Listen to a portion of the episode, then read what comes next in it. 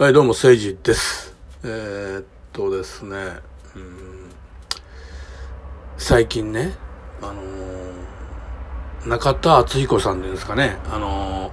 元芸人の方で、今 YouTuber ですかね、吉本辞められて、あの方が、なんか結構あのー、まずあの、松本人志さんをディスってて、まあ、ディスってるっていうか、まあ批判してて、で、いわゆるビッグスリーにもこう苦言を呈してるみたいなのがね、あの、インターネットで見つけて、で、あのー、僕ね、そのビッグスリーを、こう、ちょっとなんか批判してるみたいな言ってることはちょっとね、ニュアンスが違うんじゃないかなって今思ってるんですけど、ただその、松本人志さんを安易に批判してるあれって、その、僕はね、あのー、彼が松本人志さんによって傷つけられたと。僕実は松本人志さんが、あのー、えっと、オリエンタルラジオのことをクソおもろないって言ってる場面僕見たことあるんですよ、テレビでね。面白ないと。で、それに、それでやっぱり田中さんは、こう、あっちゃんは傷ついて、だけど、吉本の先輩だし、もうすごいもうビッグネームだから逆らえなかったと。で、後々、あの、自分吉本退社してから、まあ、逆らえるようになったっていうか、もうしがらみがなくなったんで、いろんなことを暴露始めたわけですね。で、まあ、それは僕悪いとは思わないんですけど、ただその、あの、例えば今回も、そのなんか、千原ジュニアさんと、これはあの本人がそう言ってませんよ。名前伏せてるけど、まあ誰でもわかるんですよ。自分が共演した吉本の先輩、ね、YouTube で共演者、コラボしてもらった吉本の先輩、その先輩に対して、松本さんがブチ切れたと。だからこれはあの、今現在も吉本にいて、松本人志さんと、まあ、こう、えー、えー、なんていうかな、しがらみがあるって言ったら、もう千原ジュニアさんしかいないんですよ。で、これは千原ジュニアさんやとみんなわかると。で、えー、そういうことを千原ジュニアさんが、いろんな人、これね、千原ジュニアさん本人が言っただけじゃなくて、違う芸人から聞いたと。こうやってブチ切れたって知ってるかみたいな聞かされたと。で、これは、いわゆる千原ジュニアさんが、やっぱり不満があって、このこうやってコラボしたらブチ切れられたんやっていろんな人に喋って広まってるんじゃないかと。で、彼がそれをいろんなところに広めるってやっぱり不満があるからやと。で、こう松本人志さんの、そのなんていうか、地位って求心力っていうか、こうなんか、あのー、なんていうかな、こう、誰も逆らえないみたいな感じが崩れてきてるんじゃないかと。千原ジュニさんがそうやって周りの人に言うってことはね、彼のそのなんかもう絶対君臨してる王のこの富豪が取りかけてるんじゃないかみたいなことを、まあ言ってたんですよ。で、これは僕別にね、あのー、なんか、うん、やっぱりその、面白くないってこう、先に批判されてるわけだし、あのー、構わへんのかなと思うんだけど、ただそのことによって、やっぱりその、一番今この話でこう結構他からこう打たれてんのって僕千原ジュニアさんやと思うんですよ。千原ジュニアさんは吉本興業所属やから本来であれば田中敦彦さんと共演するのは暗黙のルールでダメじゃないですか。ね。でも、共演したと。で、それはやっぱりその、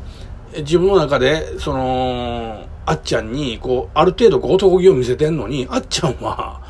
えー、っと、そうだね、あれは多分ち、彼、彼、彼がそうやっていろいろ喋るってことは、その、えー、彼にも不満があるんじゃないんだろうと言ってて、その、うーん、千原ジュニアさんの立場がちょっと悪くなっていく感じがするんですよね。その、まあ、俺たちから見てじゃなくて、吉本興業っていう中でね。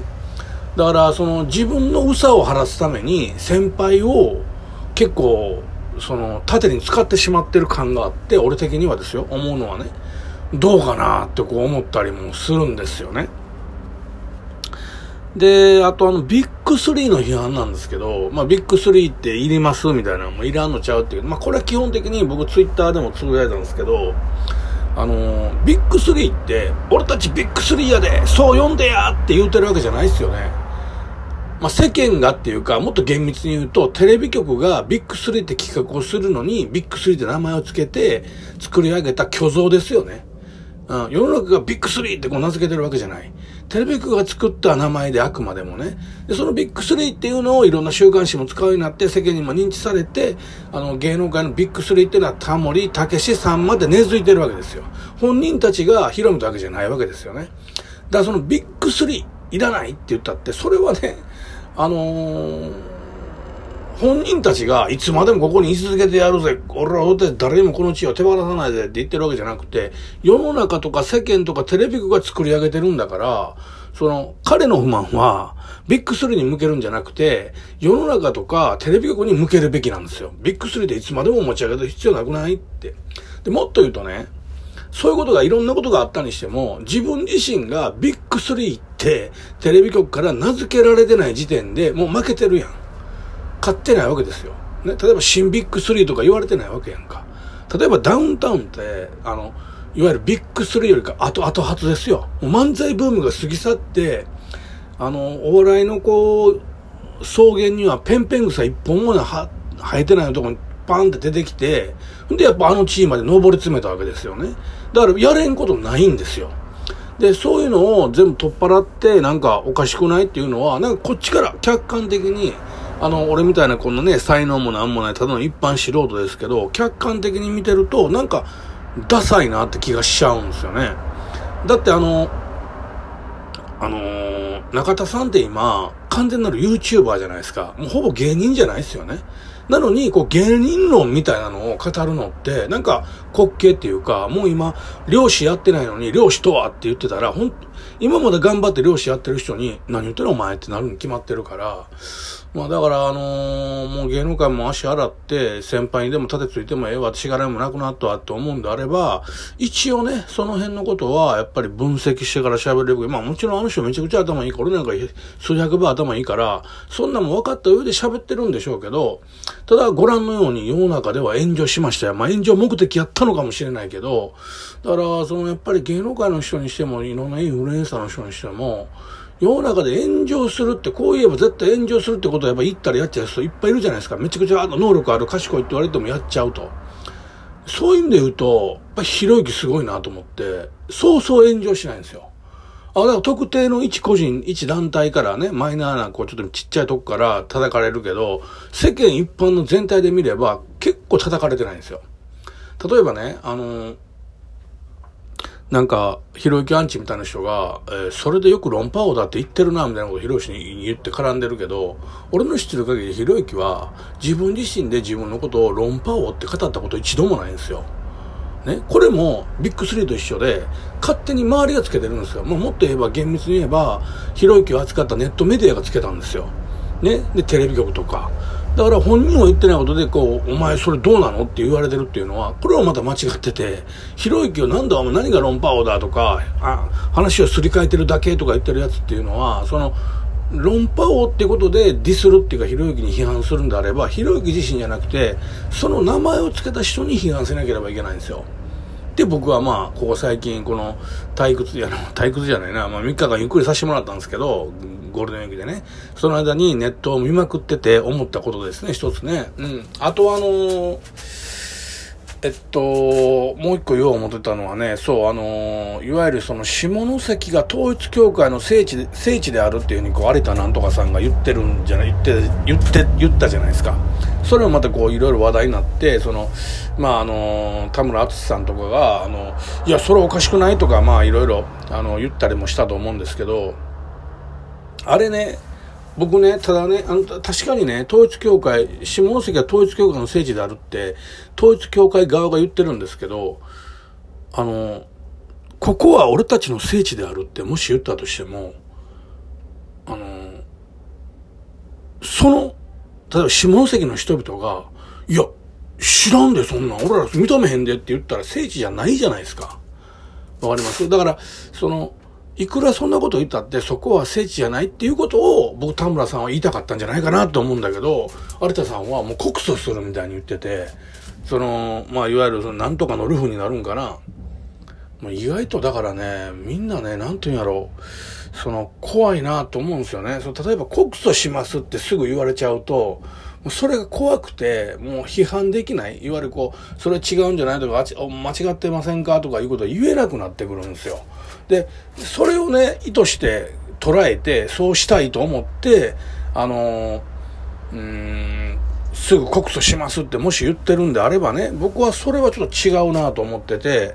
あの例えば国生さんを告訴するってもうひどいみたいに言ってるんやけど、国生さんってそこまで深く考えてませんよ、絶対に。うん、あのー、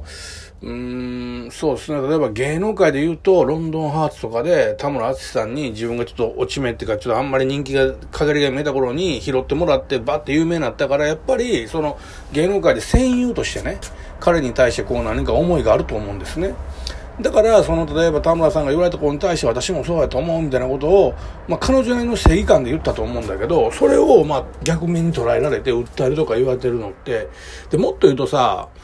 国生さんとかさ、別にさ、可愛らしいやん。そういう人をなんか訴えるとか、な、なんていうんかな。なんか、なんか嫌だね。嫌なんだよね。うん。まあそういう意味で言うと、その、田村淳さんが木下ゆきなさんのことを結構ポロカス言ってたのも俺嫌だから、まあこれ難しい話になるけど、